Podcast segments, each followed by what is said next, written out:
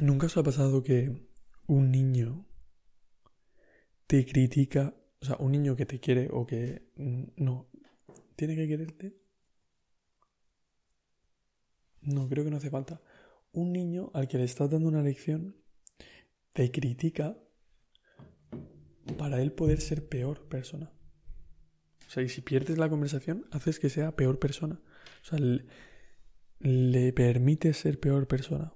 A veces como un niño pequeño en plan te dice, por ejemplo, le dices que hay que recoger porque no recoger está fatal y de repente se te ha olvidado algo en algún sitio y te dice, bueno, pero tú también te, tú también te dejas las cosas así, ¿no? En plan, yo también voy a ser...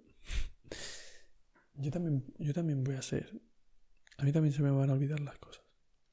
Puedo no recoger porque si tú has sido así, yo también puedo serlo. Qué mal, ¿eh? Qué mal enfocar las cosas así. O sea, como ir al mínimo moral de lo que tienes enfrente porque sabes que ellos no te van a poder juzgar porque están haciendo lo mismo. Entonces, vas a lo más bajo que puedes.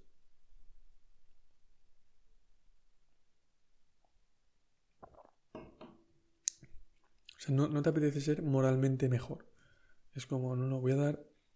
La moral la veo como un negocio prácticamente y no voy a pagar más de lo que recibo, ¿sabes? Así que voy a ajustar mi moralidad a lo que tengo alrededor. Y si ellos son así de morales, yo también. Ya está. Ah, ya está.